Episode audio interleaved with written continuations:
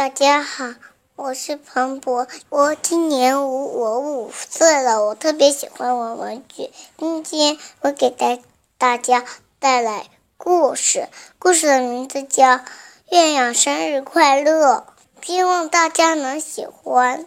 有一天晚上，小熊坐在树底下，望着天空看着月亮，他想。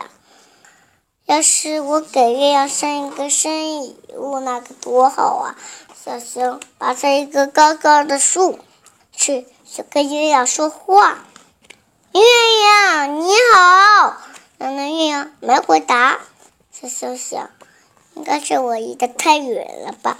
他就划着小船，渡过小河，走过小树林，爬过高高的山。小熊说：“小，这下我可以的。”也有近一点了吧？他大喊说：“月亮你好！”从从另外一个山头传来了回声：“月亮，你的生日是哪一天？”另外一个山头又传来了回声说：“你的生日是哪一天？”小熊说：“我的生日正好是明天耶。”然后呢，月亮也说。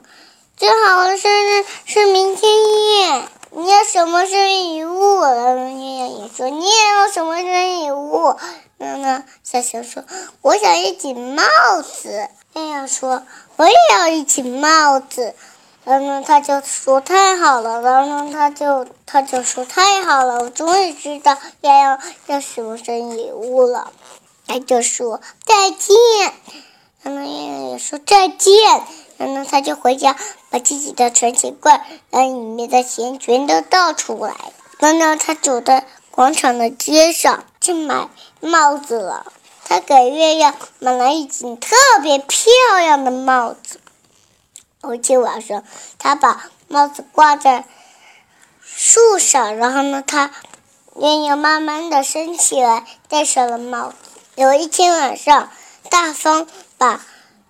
帽子吹吹下来了，然后呢，小熊一打开家门一看，外面有一顶帽子，小熊高兴极了，说：“月亮也送了一顶帽子。”那有一天，小熊的帽子被风吹走了，可是小熊追跑，然后呢，可是这个帽子飞得很远，路过了小河边，他划个小船，走过小树林。爬过高高的山，他大喊说：“月亮，我把你那顶帽子弄丢了。”月亮大喊说：“我也是把你的帽子弄丢了。你把我的帽子弄丢了，我也是一样喜欢你。”然后月亮也说：“我也是一样喜欢你。”生日快乐，生日快乐！谢谢大家。